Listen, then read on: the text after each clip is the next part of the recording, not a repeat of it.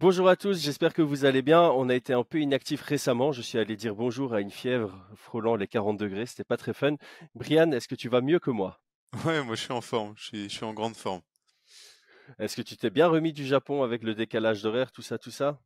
Euh, ça a été plus difficile le retour. Plus difficile parce que euh, j'étais claqué à Ouais. 16, 17, 18 heures, tu vois. Ouais, ça, ça demande toujours. En plus, c'est parti longtemps, donc euh, ça met toujours un peu plus de temps à, à récupérer le, le rythme. En tout cas, ça fait plaisir de pouvoir refaire un petit podcast ensemble. J'ai l'impression que ça fait super longtemps, alors qu'au final, ça fait que neuf petits jours. Euh, mais justement, on va parler de ton expérience au Japon en tant que sparring partner. On a reçu pas mal de questions, et donc aujourd'hui, euh, en gros, je vais te laisser la parole. Et on va commencer par une demande qui revient assez souvent, mais pas seulement sur ton vlog. Euh, certaines personnes ne savent pas que tu as un beau parcours martial. Donc on va commencer par là. Est-ce que tu peux nous résumer ta carrière de combattant? Alors, je vais résumer ma carrière de combattant. Bon, la première des choses, c'est que j'ai commencé très tardivement les sports de combat. J'ai commencé vers euh, 22, 23 ans, je pense.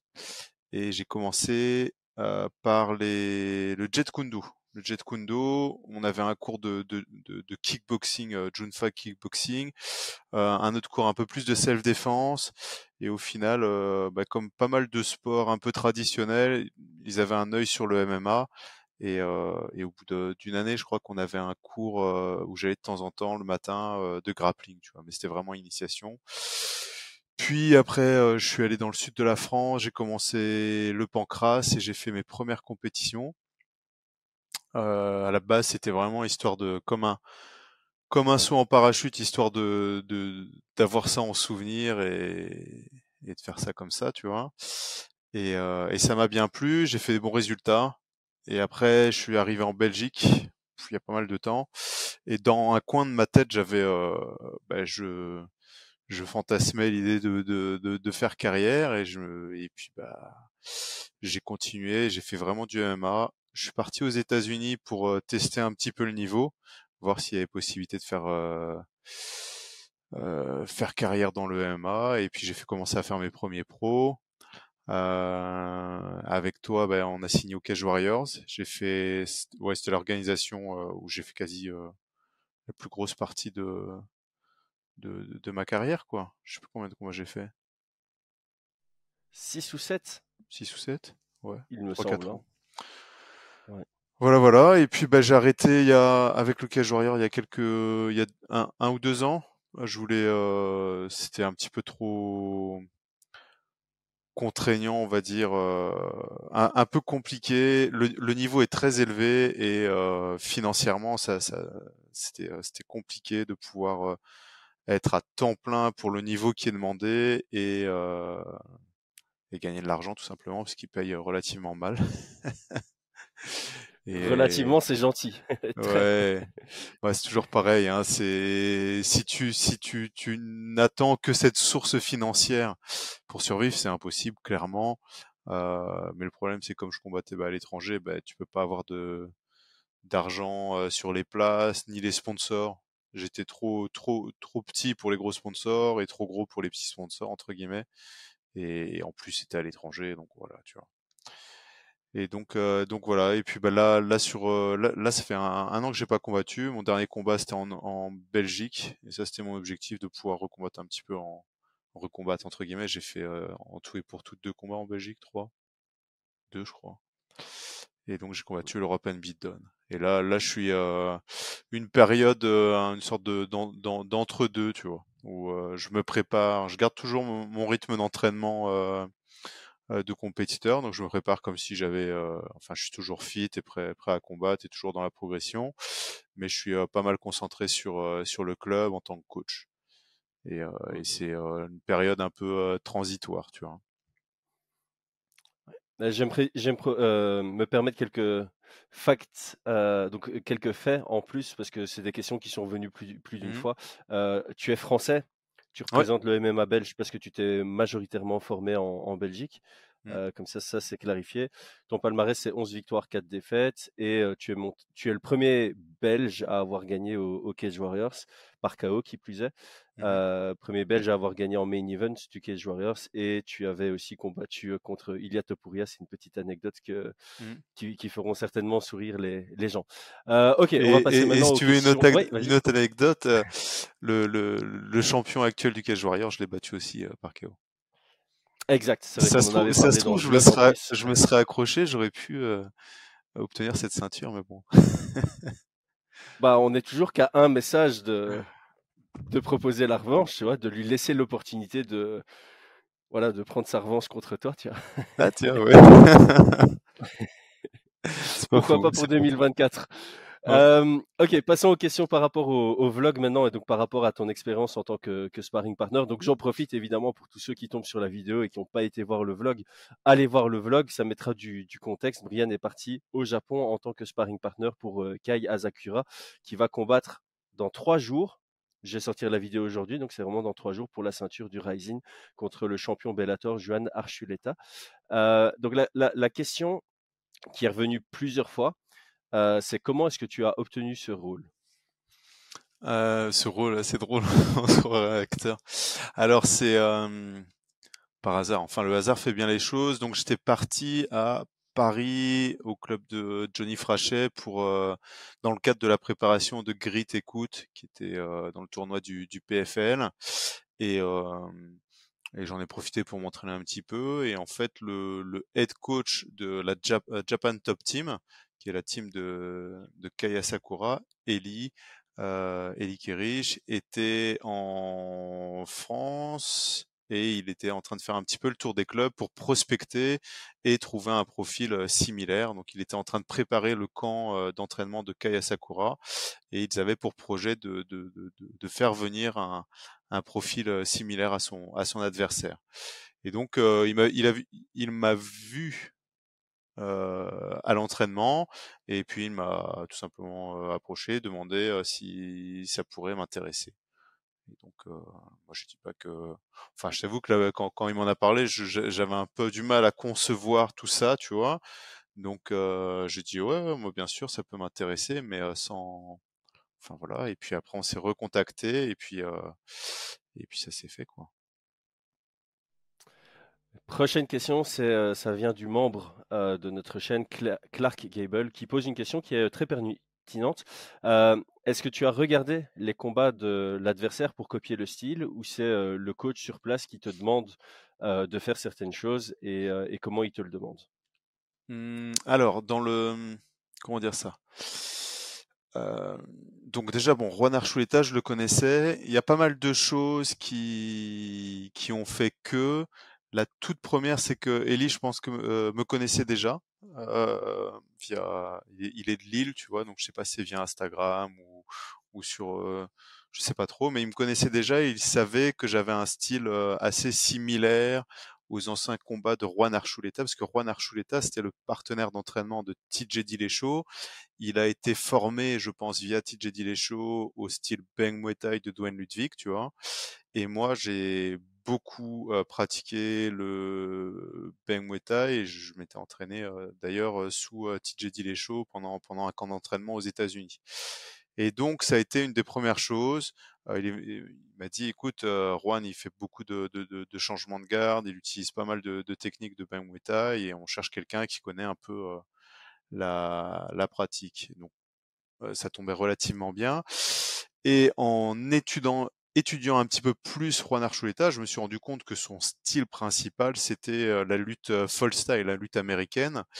Et, ça tombait plutôt bien parce que c'est celle que j'enseigne et celle que je pratique aussi. Euh, ensuite, il m'a demandé de, il est reparti au Japon et il m'a demandé si je pouvais faire une vidéo euh, imitant le style de l'adversaire en sparring. Et euh, donc, bah, bien évidemment, j'avais étudié Juan Archuleta, ses habitudes, les, les combinaisons qu'il utilise le plus, son type de, euh, de lutte, ses entrées en lutte. Et, euh, et j'ai envoyé une vidéo. Et puis, euh, et puis après, euh, euh, j'ai bossé moi de mon côté en fait pour imiter. Donc, non, on m'a pas imposé. Alors il y a une, une, une ou deux techniques peut-être, mais sinon euh, c'est moi qui ai fait le boulot de de voir les techniques qu'il utilisait, quel kick euh, il préférait, euh, quelles étaient ses entrées habituelles. Et, euh, et puis aussi, j'ai laissé un petit peu de liberté sur, sur ce que pourrait faire un lutteur universitaire dans telle situation. Quelles sont les techniques qu'il peut utiliser s'il se retrouve là, quoi. C'est, marrant de. Tu disais que le mot rôle, ça faisait un peu acteur, mais ça, ça- c'est aussi euh, travail de manière générale, quoi. Et là, Ouais, c'est typiquement un travail que tu as dû préparer, quoi. C'est un Ouais. nouveau taf et tu as dû te préparer avant de le commencer, avant ton premier jour. Vous pouvez commencer quand? Ah, dans un mois. Ok, pendant un mois, faites cette formation. Ça fait un peu penser à ça. Euh, la, la question Et, suivante de Clark Gable. Vas-y, ce que tu dis, c'est intéressant parce que en, en gros, ce qu'il faut savoir, c'est que j'ai fait un- une sorte de fight camp, de, de, de training camp, du training camp. C'est-à-dire que euh, pour, euh, pour le, le training camp de, de Kaya Sakura, mon objectif c'était un d'être au poids de son adversaire le soir du combat dès, dès le premier jour, donc j'étais à entre soi- 69 et 70 kilos, et d'être capable euh, de, euh, enfin physiquement, d'être capable de pouvoir faire 5, rounds sans, sans, sans difficulté. Donc j'avais travaillé mon cardio déjà. Euh, et j'avais travaillé, euh, bah, j'avais fait aussi euh, régime pour, pour arriver au poids. Je suis souvent un petit peu plus haut si je suis pas en camp d'entraînement. Tu vois ce que je veux dire? Hmm. Donc On l'objectif c'est, droit à... ouais, l'objectif c'est de vraiment être euh, prêt dès le premier jour aux attentes euh, qui, qui me seraient imposées. Tu vois? Mhm. Ouais, tu as fait un training conception, en gros. On Ouais. appeler ça comme ça. Donc la, la question suivante de Clark, c'était euh, est-ce que c'est un rôle ingrat et quels sont les bénéfices du euh, sparring partner? Alors est-ce que c'est un rôle ingrat? C'est pas mal comme comme question parce que ça dépend vraiment de son de son point de vue. Tu vois? Ça peut paraître ingrat euh, de l'extérieur parce que tu, tu n'es pas là pour briller, tu es dans l'ombre, euh, euh, t'as pas de réelle reconnaissance, tu vois, dans, dans, dans, le, dans, dans le rôle. Et c'est vrai que euh, ben, dans certains clubs, peut-être qu'il y a des fois où, euh, où le training, le, le sparring partner, c'est un- ah, il est là, voilà, il est entre guillemets dans l'apprentissage, il prend sur sa tronche et, et on s'en fout un peu, tu vois. Mais ça peut paraître ingrat, mais, mais ça l'est pas autant tant que la conception elle est bien faite, tu vois? Donc euh, non, non, non, moi, moi, je trouve ça, euh, je trouve ça très intéressant. Pour moi, c'est c'est euh, c'est un peu euh, entre guillemets, ouais, je sais pas, je sais pas, je, je vais pas, je vais pas dire que c'est, non, c'est un boulot, c'est un boulot comme un autre, tu vois? Plus Ouais, ça. c'est ça. Par contre, c'est vrai qu'après sur euh, sur euh, il faut ça, on va peut-être en parler sur les, aspects un petit peu négatifs euh, de la progression et tout en tant que que, que, que artiste martial euh, pour moi, tu vois. Donc moi personnellement, ça m'a beaucoup plu, ça m'a beaucoup apporté. J'aime euh, beaucoup tout ce qui est travail sur des projets, tu vois. euh, J'aime beaucoup les projets. Donc le projet d'emmener quelqu'un à son meilleur niveau pour tel jour, le- mon projet perso en tant que combattant ou en tant que coach, tu vois. Donc faire partie d'un projet avec des étapes, avec euh, des des rôles comme tu disais, ça j'adore, tu vois. Et donc euh, donc je trouve ça je trouve ça passionnant et ça me plaît beaucoup de participer à tout ça. Ouais, c'est ce que j'allais dire. Le côté négatif, c'est peut-être euh, l'im- l'impossibilité, ou en tout cas, c'est pas du tout optimal de faire ce rôle à fond de sparring partner et en même temps d'être euh, en progression optimale pour toi en tant que combattant euh, dans ta carrière. Ça, ça met une petite, un genre de parenthèse. Tu continues à progresser dans le sens où bah, tu t'entraînes activement, etc., etc. Mais tout le temps que tu as passé au Japon, si tu l'avais mis à 100% pour ta progression à toi, ça aurait été plus optimal en restant, en restant à la maison et en, te concentrant uniquement sur toi. Bah écoute, ça, peut faire un peu la transition sur, sur cet aspect-là. Je pense qu'effectivement, le travail de training partner, au bout de cinq semaines, je me suis rendu compte que que c'est pas du tout bénéfique pour soi sur son sur le plan martial, mais vraiment pas du tout. Mm. Donc moi, j'ai eu l'impression de ne faire aucune progression euh, parce que bah, tu es en train d'imiter le style de quelqu'un d'autre. Tu dois, te, tu te mets souvent dans des situations euh, euh, d'échec, tu vois, forcément, hein, parce Mmh que tu prépares quelqu'un à être dans la réussite, et toi, tu es le, tu joues le rôle du mec qui doit être dans l'échec entre guillemets, tu vois. Donc tu es beaucoup dans des situations d'échec, et si tu commences à rentrer dans des situations de réussite, tu peux, par exemple, laisser de l'espace parce que tu sais que la confiance, elle est importante pour le gars qui prépare son combat. Enfin, tu vois, il y a tous ces éléments-là. Tu n'es pas du tout dans une recherche de progression, clairement. Moi, par exemple, bah, je, je, me je, je, faisais en sorte d'être le toujours prêt pour le pour le combattant, et donc tu tu t'occupes pas de toi. Donc, j'ai par exemple, j'ai pas fait du tout de préparation physique pendant un mois et demi, donc j'ai perdu pas mal de, de force, par exemple. Euh, sur le cardio, j'ai pas fait de, de j'ai fait que du que du tatami, tu vois, donc qu'un type de cardio. J'ai pas fait de foncier, j'ai pas fait de de de, de circuit où, où, je devais aller à 100% et à me mettre dans un état où il m'aurait, il aurait, il m'aurait fallu, je sais pas moi, 24 heures de repos par exemple pour avoir mon ma surcompensation. Mais là, j'allais pas là-dedans parce que le lendemain, je devais être à, je devais euh, être à, à l'entraînement, tu vois? Donc non, c'est c'est ouais. c'est absolument pas optimal, absolument pas. Et, et je déconseille de, de, de préparer des compétitions tout en faisant ça, ce boulot-là, surtout ces six jours semaine, tu vois? Et du coup, je vais remonter une de mes questions. Je l'avais gardée pour la, la Mmh. toute fin, je pense. Euh, la question qui est beaucoup revenue, c'est aussi est-ce que c'est rémunéré? Oui. Alors ça, ça faisait partie des conditions. Euh, donc la, la, la, question de la rémunération, hein, c'est toujours une question de d'offre et de demande. Et est-ce que ce que ce que ce que tu es prêt à accepter d'être payé, est-ce que euh, l'autre est prêt à payer tout simplement? Donc moi, pour pour euh, pour accepter de venir et de mettre de côté euh, pas mal de choses et puis de payer le loyer, j'ai demandé, j'ai demandé à être rémunéré. J'ai fait mon calcul, j'ai dit voilà, si vous me payez ça, ça et ça, je, je peux euh, me libérer pour cinq semaines. Donc oui, c'était rémunéré.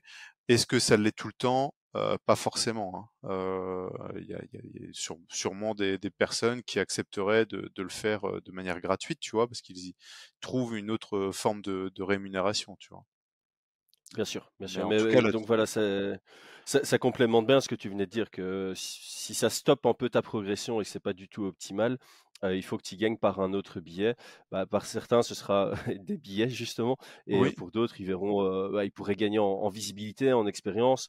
Euh, certains accepteraient peut-être juste l'e- l'expérience en mode, bah, je voyage au Japon, je demande pas une rémunération en plus, juste qu'on me paye le, le billet et, Mmh, et, l'hôtel. Mais donc ça, ça dépend des gens. Mais là, dans, dans ton cas, c'était, c'était un vrai boulot, quoi, comme, comme on l'entend.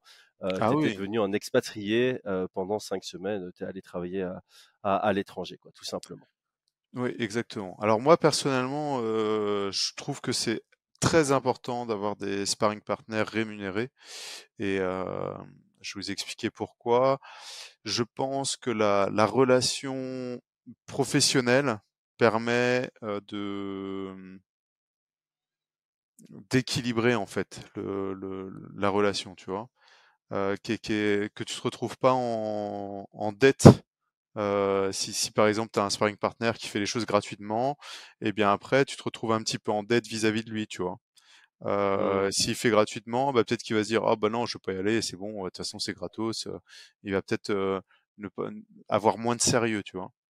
Moi, le fait d'être rémunéré, euh, je suis venu préparer. euh, il y a eu par exemple des, des activités qui ont été organisées que je n'ai pas faites pour être sûr de pas me blesser, tu vois? On a fait euh, une initiation euh, sumo, j'ai regardé, je ne l'ai pas faite pour pour être sûr que d'être euh, le lendemain apte au travail entre guillemets, tu vois? Ouais. Si ça avait été Ouais, genre La conscience professionnelle de Brian, elle est là. Ah avais une ben expérience de faire une, une initiation sumo, ce qui n'est pas donné à tout le monde, ah et dit non pour le taf. C'est beau, c'est beau. Mais, mais, mais, mais c'est, c'est une chose qui est, enfin voilà, moi c'est, c'est ma conscience professionnelle. On m'aurait demandé, viens, euh, on te paye le voyage, etc. Peut-être que comme il n'y aurait pas eu l'aspect professionnel, je l'aurais fait, tu vois, avec un risque de blessure et pas être capable de finir le camp. Mais j'aurais dit, ouais, ça va, c'est bon, je suis pas payé non plus, tu vois. Donc ouais, la, la Ouais. conscience professionnelle, elle est importante. Et, euh, et, et donc si, euh, si certains combattants, moi par exemple en tant que combattant, mes sparring partners, euh, je, ça m'arrive de payer des sparring partners. Et je Mmh. préfère payer mes sparring partners parce que parce qu'on a ce, ce, ce, cette relation professionnelle et non plus genre amicale ou, ou ce genre, tu vois. Bah, on, on le connaît très bien, la gratuité, ça, ça mène souvent à des problèmes, comme tu le soulignes très bien. C'est, euh, euh, cette- beaucoup de gens qui vont se dire, bah, de toute façon, je suis pas payé, je peux me permettre de dormir plus longtemps et pas y aller aujourd'hui. Et euh, ça Mm. devient problématique. Et ouais, je, je- je comprends totalement ton Ouais. point de dire que, en fait, le, le fait d'avoir cette relation professionnelle, ça rend la relation plus saine et ça permet de vraiment s'accorder sur des termes d'un contrat. Et comme on l'a déjà souvent dit sur Fight Minds, on peut rien laisser au hasard. Tout se trouve dans le détail. Donc, quand tu prépares un combat pour la ceinture du Rising, bah, tu peux pas te permettre d'avoir un sparring partner qui le fait à moitié. Tu dois Mm, mm. t'assurer et te garantir qu'il le fera à fond. Et une rémunération, c'est le meilleur moyen de se, Ah ouais, voilà, ouais. de se rassurer que quelqu'un sera, sera professionnel dans, dans son approche, même si j'ai aucun doute sur toi et tu l'aurais fait euh, de manière euh, optimale euh, sans la rémunération à, à la clé. Ouais, Euh, sûrement. Après, je suis pas, encore une fois, hein, tu vois, je suis pas, euh, ça, j'en sais rien. Ça se trouve, euh, j'aurais. Ce qui est sûr, c'est que, tu sais, il y a un truc qui s'appelle le le. sais. Ouais, peut-être, mais y a- tu vois, moi, sur, sur des camps, j'ai fait appel à des, des sparring partners. J'aurais proposé d'être rémunéré. J'en ai eu souvent qui me disaient non, euh, je fais ça gratuit, t'inquiète pas, moi, ça m'arrange, etc. Eh bien, euh, c'est ceux qui m'ont le plus annulé de, de, de, de- d'entraînement, tu vois. Euh, par contre, voilà, quand j'ai imposé, je dis non, mais moi je te, je te, je te, je te donne, je te défraye ou voilà ça à chaque fois et tout. Là, j'ai jamais eu de d'annulation, tu vois. Il y a ça aussi. L'humain, c'est l'humain. Ouais, On bah va passer à la question. oui, c'est l'humain, Ouais, ça fait partie ouais, ça fait partie des choses. Mais pour moi, c'est, normal, c'est logique. Ce qu'on appelle le don et le contre-don aussi, tu vois. Tu peux aussi avoir des Mhm. personnes qui vont être là et puis après tu te retrouves en dette d'une personne et t'es, t'es mal à l'aise et tu vois ce que je veux dire? Euh, donc euh, Très bien. Comme ça, comme ça les, les, les, les relations sont saines et, euh, et c'est très bien. Et j'invite tout le monde, que ce soit en tant que euh, si vous êtes un jour sparring partner ou si vous êtes coach vous êtes combattant, à, à être euh, un petit peu plus ouvert à, à l'aspect euh, contractuel et euh, professionnel, surtout si vous voulez euh, ouais, professionnaliser votre pratique, quoi. Et, et tout le monde est, est content et, et c'est ce qui est recherché hein, dans, dans, dans ce type de relation. Tout à fait, tout à fait. Quand tout est clair au début, bah, ça permet d'avoir une relation plus saine. Et c'est une erreur que tout le monde fait. Je vais pas partir dans d'autres débats, mais Mm, mm. c'est euh, l'aspect confiance. On dit oh non, c'est bon, c'est confiance, on fait pas de contrat. Et puis au final, euh, la, la plupart des gros problèmes euh, de relations humaines, ça vient de ça. Ça vient justement de on s'est fait confiance et puis. euh, Bon, après, je dis ça et on n'a aucun contrat chez Fight Minds. mais je vous fais trop confiance. Non, Euh, contrat, et, oui, et vous, pareil dans l'autre sens. Et vous dans l'autre sens aussi. Oui. Après, j'avais pas de contrat écrit, hein, mais c'est une sorte de contrat assez Ah, ok. contractualisé de manière, enfin voilà, tu vois. Les termes sont clairs. Les termes sont Oui, les clairs. termes C'est sont ça. clairs. On a échangé par mail. qu'est-ce qu'on attend, qu'est-ce qu'on n'attend pas. Ça aurait pu être fait encore un peu plus, tu vois, mais Ouais, c'est ça, il y a, il y a zéro ambiguïté. En tout cas, c'est c'est au moins écrit quelque part euh, en l'échange de tes services en tant que sparring partner mm, où tu mm, mm, suivras notre programmation d'entraînement, euh, tu seras rémunéré autant. Et je pense que c'est déjà une, une excellente base de, de le faire comme ça. Euh, ok, je pense qu'on a couvert euh, la, la double question en fait qu'on a qu'on a enchaîné. Maintenant, on a un autre membre de la chaîne, Tim Enma, qui euh, nous a demandé cette question. Et d'ailleurs, j'en profite pour dire, hein, euh, il est possible de rejoindre la, la chaîne en tant que membre contre une petite rémunération, tant qu'on parle de rémunération, et ça donne accès à certains avantages, notamment le fait qu'on répondra d'office à vos commentaires de manière exhaustive et la possibilité de poser euh, vos questions en priorité sur, sur la plupart de nos podcasts.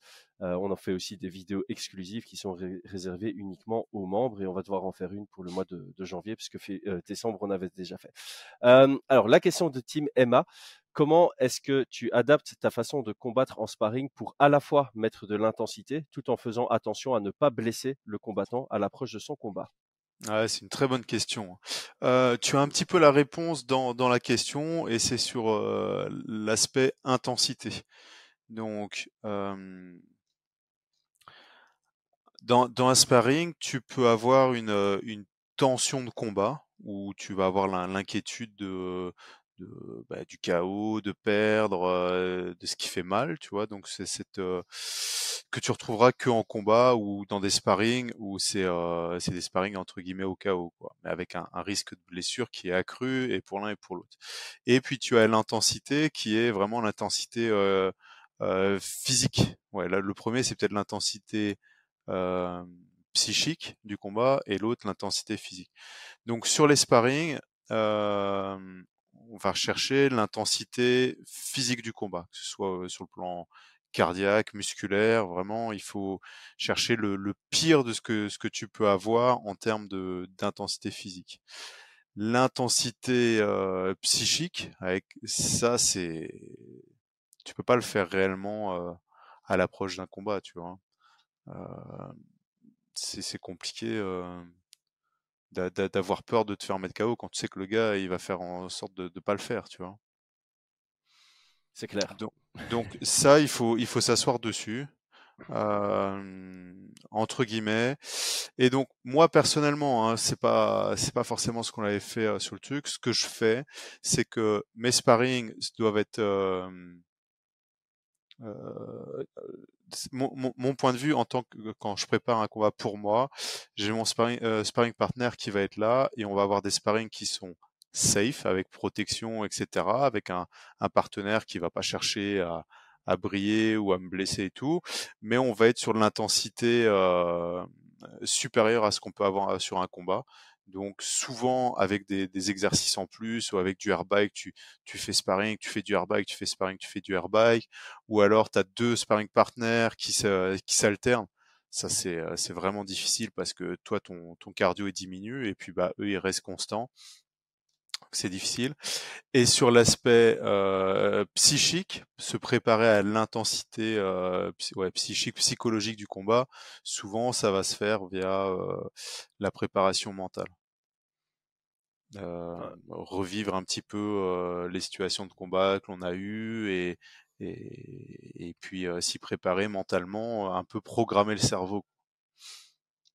Il y a aussi un, petit élément, parce que je me rappelle que tu m'en avais parlé, je ne sais plus dans quel contexte, mais cette anecdote m'est restée, c'est aussi euh, le, choix des techniques que tu vas utiliser, principalement en lutte. Euh, tu peux mettre de l'intensité, mais il y a certaines techniques que tu vas proscrire en, en sparring quand il y a quelqu'un qui va, qui va combattre, parce qu'il y a des, techniques à l'entraînement qui pourraient euh, mmh. être dangereuses pour blesser. Je pense que c'était quand on avait regardé un sparring d'Israël Adesanya, qui ah, avait oui. dit mais son sparring partner il est complètement fou, il avait fait euh, une technique ouais. qui pourrait, une technique en lutte qui pourrait facilement blesser pour peu que l'autre mmh. défende un peu bien quoi. Ouais, alors bah ça c'est vraiment sur sur le sur le rôle du sparring partner, sur la question de l'intensité. Euh, comme je dis, comme je disais, soit soit on peut rajouter des exercices en plus, soit il peut y avoir deux sparring partners. Comment moi, par exemple, j'étais capable de mettre de l'intensité et euh, euh, tout en restant safe. Eh bien, on est souvent sur du volume euh, sur du volume de, de combat debout et l'intensité euh, au sol, ben on l'obtient en créant un peu de de euh, d'espace de, de jeu au sol. Si par exemple je mets au sol, ça bloque, je monte, hop, hop, hop, hop, tout étape par étape, euh, on va être sur l'endurance musculaire, mais on n'aura pas une vraie intensité euh, cardiaque. Donc on est obligé de laisser un petit peu d'espace, par exemple. Mais, mmh. mais c'est vrai que c'est pour moi le mmh, c'est pour ça que personnellement euh, le choix qui avait été fait et qui est fait euh, que je fais depuis longtemps sur mes préparations, euh, on rajoute on rajoute soit un sparring partner frais, soit des exercices supplémentaires. Sinon c'est quasi impossible d'arriver à des intensités de combat à l'entraînement. Très complet comme réponse, comme d'habitude. On va passer à la question suivante qui vient de Xibriam. Euh, et cette question, je pense que tu es une des meilleures personnes pour, euh, pour en parler, parce que tu mmh. t'es formé en Belgique, tu es allé faire des camps euh, au SBG, donc en Irlande. Tu as fait un long camp à la Team Alpha Male, tu en as parlé en, en, début de podcast. Ouais. Tu as fait pas mal d'entraînement en France et maintenant tu as été sparring partner au Japon. Donc voici la question. Y a-t-il une tendance qui se dégage au niveau de la méthodologie d'entraînement et de la mentalité entre les différents pays? Euh, une méthodologie qui se dégage. Mmh. Euh... Celle-là, j'aurais dû l'envoyer à l'avance. Comme ça, tout le monde sait, tout est improvisé. J'ai rien, j'ai rien envoyé à l'avance. Euh... Hmm. Ben, je pense que, en tout cas, les, les, les points communs qu'il y a, c'est que, c'est que tous les clubs où j'ai été ont évolué dans leur manière de préparer leurs leur, leur combattants. Et, ça, c'est une chose qui est importante. Et ça montre que le sport est, relativement jeune aussi. Hein, donc, on n'a pas encore de, méthodologie de préparation qui soit euh, bien établie. Euh, hmm. En fait, je me, y a toujours une partie de collectif, une partie individuelle dans, la méthodologie. Là, au Japon, c'était un petit peu différent parce que c'est c'est tout récent en fait. Euh, qu'il y ils ont embauché Eli il y, a, il très peu de temps et là, il vient d'avoir un, contrat en tant que euh, en tant que head coach et il a pour, pour objectif de euh, professionnaliser les camps d'entraînement, un petit peu à l'américaine en fait. Donc euh, entre guillemets, le Japon là sur sur sur une équipe comme celle-là, elle est un peu en retard sur sur mmh. sur la, la, professionnalisation des camps. Euh, elle est un peu en retard, elle est en train de de de, de, de de, de, se professionnaliser, alors qu'il faut quand même savoir que Kaya Sakura, c'est euh, 24 combats, 20 victoires, 4 défaites, et il a déjà été champion du Rising, et qu'il s'entraînait dans des, enfin voilà, un petit peu comme ça. C'était pas très, c'était un peu anarchique entre guillemets. Ouais, ouais. Entre guillemets, tu vois. Après, les, les, résultats parlent pour lui, tu vois, mais mais sur la méthodologie, moi j'ai tendance à à trouver que sur les comment dire ça? En, en, fait la réalité c'est que dans les clubs on va avoir une sorte de truc très général d'entraînement euh, lundi mardi mercredi jeudi. Euh, c'est pour moi toujours une très mauvaise idée de vouloir euh, faire tout, toute la longueur. Il faut vraiment individualiser. Et dans la réalité on a par exemple les amateurs qui vont un peu faire tous les entraînements, mais les, les pros, moi je trouve que les pros qui réussissent le mieux ne sont pas à tous les entraînements.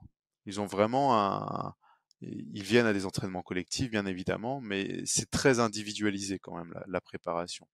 Et ça, je pense que c'est assez important.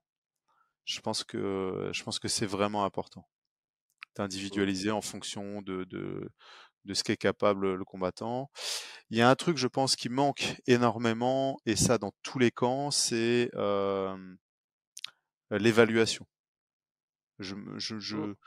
Je, me rappelle pas euh, avoir un, connaître ou avoir vu un camp d'entraînement d'un combattant où on évalue euh, le combattant quand il démarre je sais pas, même sur, sur des, des trucs tout simples, hein, sa VO2 max, ses, ses, chiffres, euh, son volume de, de striking, euh, enfin n'importe quoi, et euh, de voir s'il évolue vers du positif, tu vois.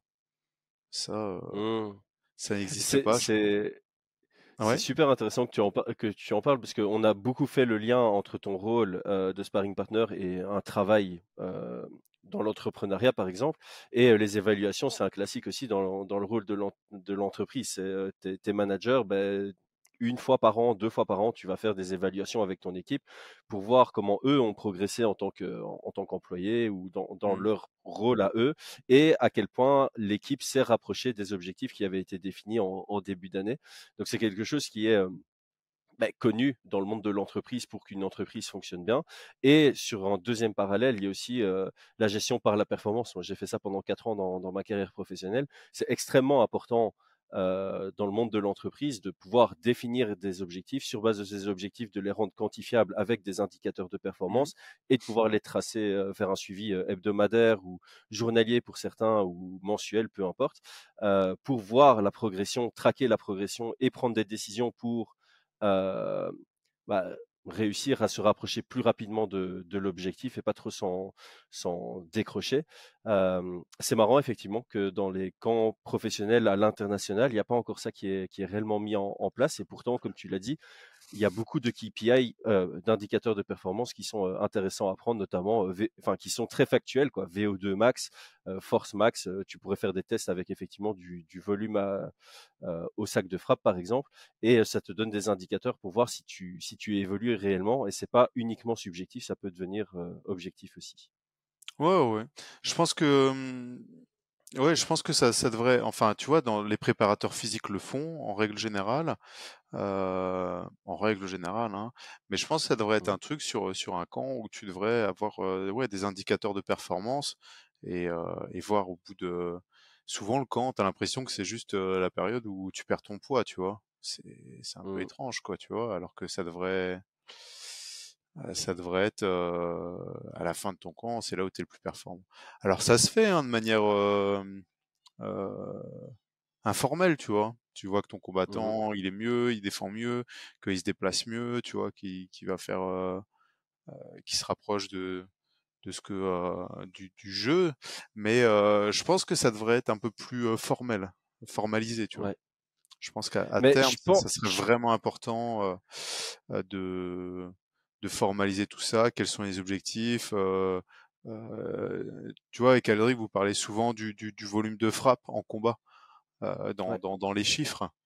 Et ben pour moi, je me, je me, je me dis que ça devrait être des, des choses qui, qui devraient être évaluées aussi dans les sparring. Euh, ouais, c'est vrai. C'est vrai parce que je pense que l'UFC PI, par exemple, ils font ça. Chaque fois qu'ils font venir des combattants euh, chez eux, bah, il y a une multitude de tests qui permettent de faire un benchmark, donc de comparer, OK, toi, tu es un middleweight et en termes de VO2 max, bah, tu es dans les 30% meilleurs de ta catégorie. voilà, c'est anonymisé, donc tu sais pas qui est devant toi, tu sais pas qui est derrière toi, mais tu sais où tu te situes. Donc ça, c'est bien. mais c'est ponctuel, c'est-à-dire que la personne va venir une fois au Performance Institute, il va se mmh. tester, il va avoir le benchmark, ça donne un bon indicateur, mais tous les combattants ne vont pas une fois par an au Performance Institute pour se tester. Et ça, je pense que c'est de toute façon à prendre en charge par équipe pour revenir sur l'individualisation, puisque comme tu le dis, tu peux regarder en sparring, si ton nombre de frappes augmente, Ouais, mais par rapport à ton style de jeu, peut-être que ton nombre de frappes devrait légèrement diminuer avec une précision qui augmente pour que ton style soit plus efficace. Donc ça, en, performance d'entreprise, au même titre qu'en performance en MMA, il faut individualiser. Ça dépend de tes objectifs et tes objectifs sont propres à toi, au même titre que les objectifs d'une banque seront pas les mêmes objectifs qu'une boîte pharmaceutique. Mmh. Non, c'est vrai. C'est vrai, c'est vrai. Mais c'est un sujet très intéressant. C'est peut-être quelque chose qu'on devrait développer chez Fight Minds parce que typiquement, ça fait penser à Fight Minds. Euh, on, va passer au, dernier point. Je l'avais mis avant la dernière question qui était sur la rémunération. Euh, et c'est marrant parce qu'on en parlait en off juste avant de commencer. Euh, honte à moi. On n'a jamais parlé de tes gants sur la chaîne et tu les as montrés pendant le, vlog. Donc, on va en faire une petite promotion. Donc, j'ai commencé à, j'ai commencé par dire que moi, je, je kiffe que tu lances ce projet avec une vraie réflexion derrière. Donc c'est pas, euh, voilà, t'as pas fait des gants pour juste avoir ton design sur des gants et essayer de les vendre à un maximum de, de monde. Tu as fait plusieurs prototypes qui à chaque fois progressent sur différents objectifs et euh, tu as plusieurs objectifs. Hein. C'est d'abord protéger la, la main de celui qui porte le gant, c'est aussi protéger le nez de celui qui prend les coups avec ce gant. Euh, il y a mmh. une question de confort, d'aération, euh, facilité à les mettre, euh, une réflexion aussi pour les high poke, avec une vision du grappling du dedans, parce qu'il y a souvent ce truc de si on fait trop gaffe au, au high poke, ben, c'est difficile de grappler avec.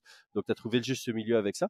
Donc vas-y, parle-nous un peu de, de ce projet que tu as lancé il y a déjà pas mal de temps. Et là, tu arrives quand même à avoir des, prototypes qui sont très avancés et, très, très efficaces. Ouais, alors sur, les gants, ouais, ça fait 4-5 ans maintenant que je bosse dessus, je pense. Donc l'objectif, moi, c'était de pouvoir euh, avoir vraiment des gants pour les sparring, euh, bien rembourrés. C'est les gants en boule hein, que, vous voyez régulièrement pour pouvoir et faire du striking, de la lutte, du grappling.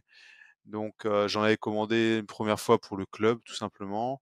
Et puis, et puis au fur et à mesure, j'ai cherché à un peu développer et enlever tous les, les points négatifs qui qu'il y avait dans, dans dans, dans, ce que j'avais, tu vois? Donc, dans les points négatifs qu'il y avait, c'était euh, au niveau du poignet, il y a une sorte de, de, de, boucle en fer comme ça qui est, qui est assez gênante. et qui finit par rouiller, qui finit par, par blesser. Donc je voulais supprimer ça. il y a aussi la question de l'odeur. Donc j'avais mis un moment l'intérieur, c'était une sorte de tissu absorbant, mais au bout d'un certain temps, ça puait la mort. Et, et je voulais quelque chose d'assez novateur, tu vois? Et au final, j'ai fait beaucoup de tests et je suis arrivé sur un système de fermeture euh, qui utilise l'avantage des lacets qu'on retrouve en, boxe anglaise, tout en gardant l'avantage de, de, la rapidité pour avec le avec le, le velcro. Et, euh, et de là, j'ai cherché aussi pour les sparring parce que le velcro ça a tendance à, irriter. Et donc euh, j'ai fait, j'ai sorti deux, deux types de gants. Le premier, ça, ça mixe les deux. Donc tu viens fermer avec un type de lassage qui vient bien épouser la forme euh, euh, conique du, du, du, poignet et tu viens entourer avec deux tours de, de, de velcro pour, pour un maintien optimal. Et à l'intérieur, euh, j'ai supprimé le tissu pour éviter la, la transpiration. J'ai mis du, du, cuir 100% cuir. D'ailleurs, tous les gants sont en 100% cuir pour, pour beaucoup plus de durabilité. Et, et, là, on arrive à un produit qui est, euh, qui est vraiment, vraiment appréciable et euh, durable surtout. Alors, euh, j'ai pas de, tu vois, sur la question de la durabilité, je suis pas écolo ou des trucs comme ça, tu vois, mais, mais j'aime les, les, produits de qualité qui durent longtemps. Et, et là, et là, c'est le cas, tu vois. Et puis l'autre aspect, c'est que c'est interchangeable, parce que tu vois, si tu as des tes, tes, tes scratchs euh, à force d'utilisation, bah, à un moment donné, ils tiennent plus, ça se défait et tout.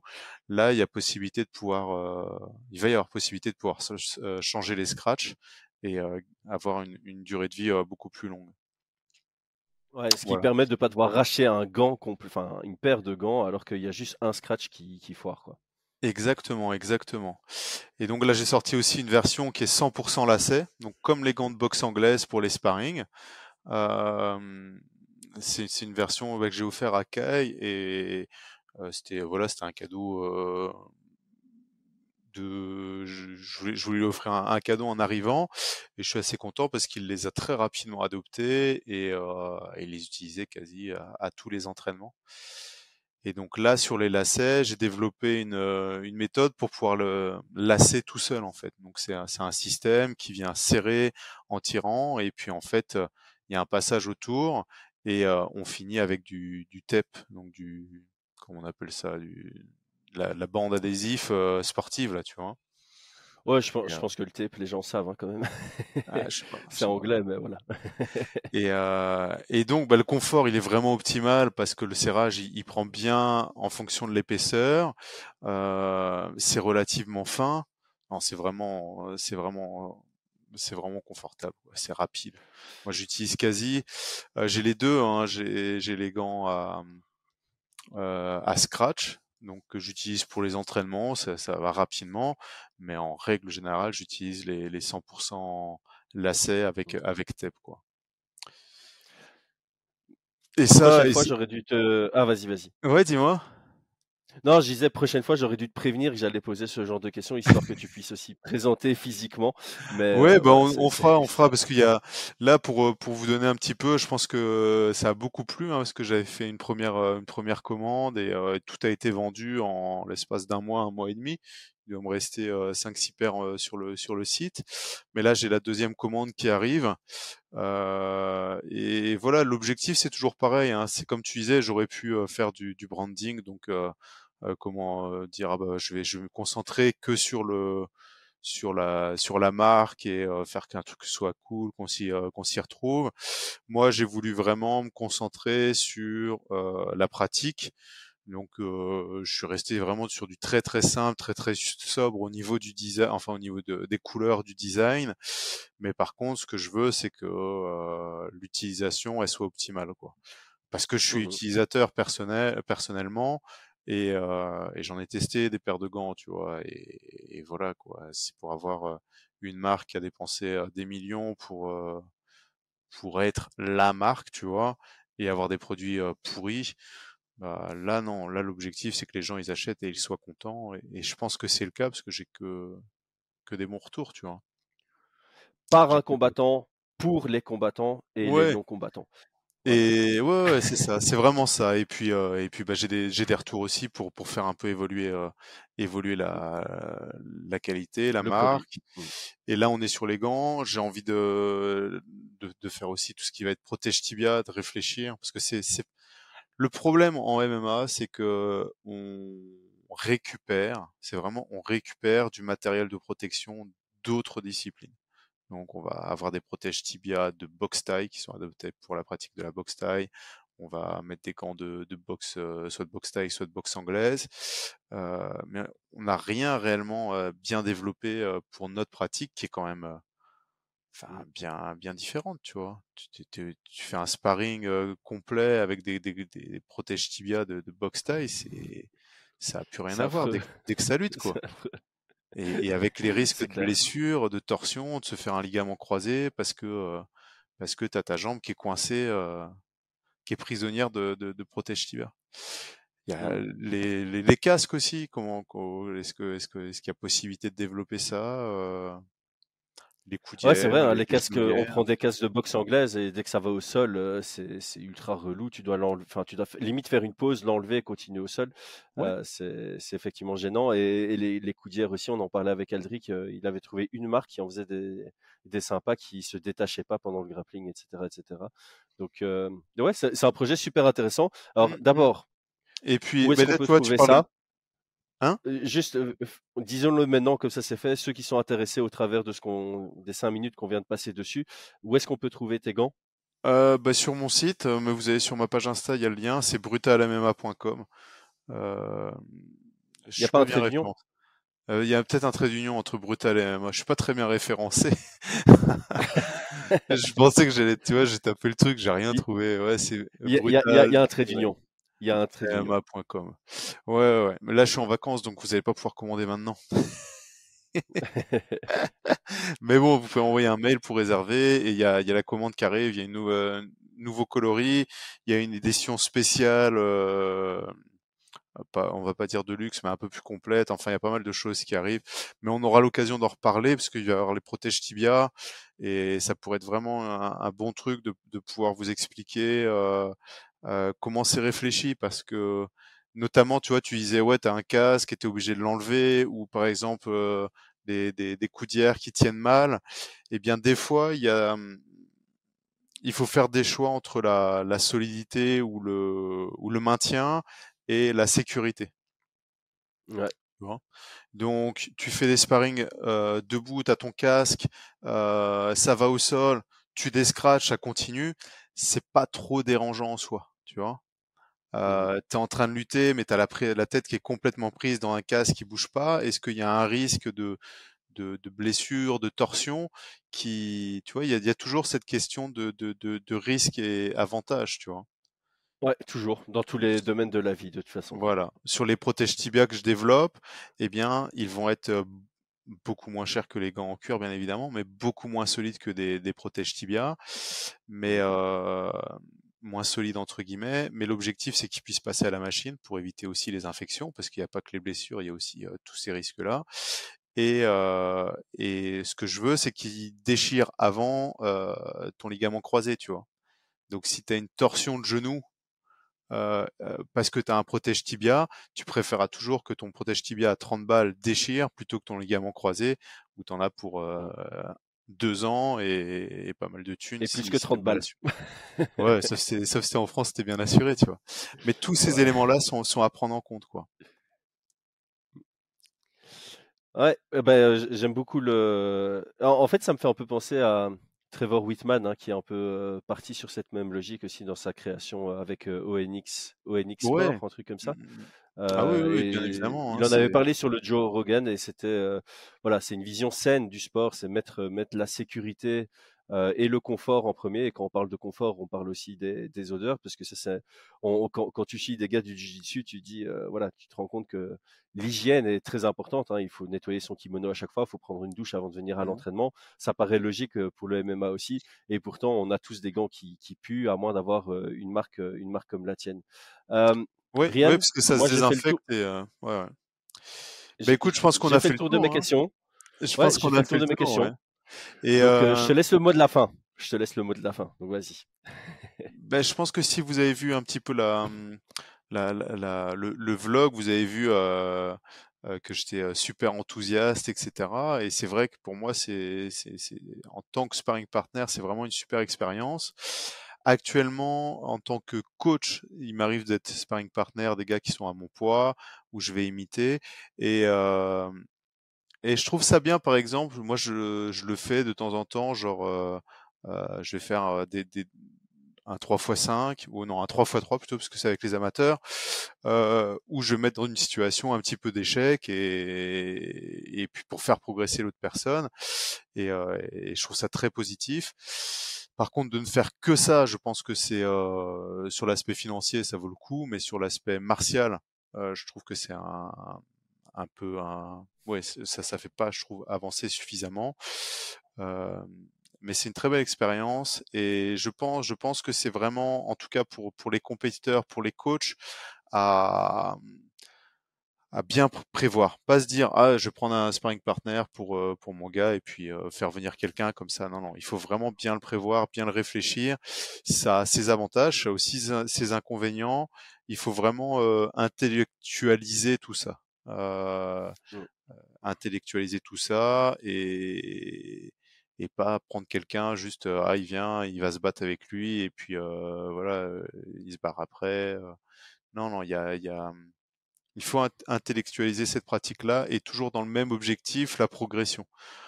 On ne peut pas tout avoir sur euh, sur ce. C'est pas miraculeux non plus. Hein. Vous n'allez pas avoir toute toute la comment a, comment dire ça. on va avoir quelqu'un qui peut copier, mais mais un combat c'est pas c'est pas une reproduction exacte de ce que, que fait le combattant à chaque fois. Euh, on n'a pas, on, a, on peut avoir l'intensité, mais on n'aura pas l'intensité psychologique d'un combat, sauf si vous faites venir un sparring partner qui est là juste pour euh, se battre. Donc on n'est plus sur du, du partenaire, on est vraiment sur euh, une sorte de combat de club, quoi, entre guillemets, tu vois. Mmh ouais, c'est comme McGregor avait fait avec l'autre, là, ça avait fait un petit buzz pour se préparer pour Mayweather. Ils avaient fait un vrai combat quoi, en guise de préparation, mais c'était euh, voilà, c'était pas trois semaines avant le combat contre Mayweather. C'est quelque chose que tu fais à, à, une distance assez lointaine, euh, mais c'est vrai que ça, ça existe également. Mmh Il y a des combats de préparation. Moi, je faisais pas de combat de préparation, je faisais sparring partner. Euh, mais combats de préparation, ça existe aussi. Donc tu viens, t'es payé pour faire un combat, et si tu mets KO le gars qui, qui t'a payé, bah, c'est comme ça que tu que je te dise, tu vois. Mais c'est pas la même mmh chose, quoi sparring partner, t'es pas là pour pour briller, t'es pas là pour mettre KO ton le gars qui prépare son combat, tu es là pour t'assurer qu'il puisse euh, tester les techniques, avoir le timing, la même, je sais pas moi, les, les, bonnes défenses et tout, mais ça doit être fait en toute sécurité aussi, tu vois? T'es pas là pour te faire taper dessus, quoi. Donc ça c'est c'est vraiment important, vraiment vraiment important. Eh ben, sur ce très beau disclaimer, on va euh, clôturer le, podcast. Merci Brian euh, pour tout, euh, bah, toutes les informations. Je pense que c'est ultra bénéfique. Et effectivement, je te rejoins sur ce que tu as dit pendant le vlog et ici aussi. C'est un rôle qui doit se développer en MMA pour pouvoir professionnaliser l'approche. Il y a de plus en plus d'argent qui rentre en MMA, donc ça pourrait potentiellement, voilà, ceux qui commencent à avoir des beaux salaires pour leur combat, ils peuvent se dire, bah, je vais investir 10% dans un sparring partner. Peut-être pas 10%, mais enfin quoi que, ça, voilà, si, si, les sommes sont assez astronomiques, pourquoi pas. merci à toi. Bah, merci, à tous d'avoir hein, suivi jusqu'à maintenant et abonnez-vous. Ouais, et puis merci à tous pour les questions. Hein, ça fait, ça fait c'est chouette et puis c'est toujours un plaisir de partager ça avec vous. Ah, c'est clair, j'ai bien aimé parce qu'à chaque fois tu disais la question très intéressante. Donc nos, nos, abonnés et nos membres ont posé des questions qui étaient pertinentes par rapport à, à cette expérience. Merci à tous. Ciao.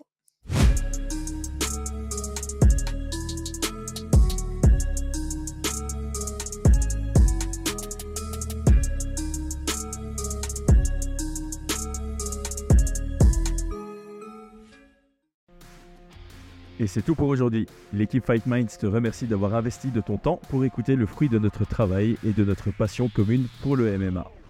Nous t'invitons à t'abonner à notre podcast et à nous mettre un petit 5 étoiles si notre travail te plaît, ça nous donnera toujours de la force. Et si tu veux donner un petit coup de pouce à notre projet, parle de nous autour de toi, ça contribuera à notre développement. Nous sommes également sur Twitter et YouTube, viens nous y retrouver pour échanger. A très vite pour plus de contenu sur l'art de la bagarre.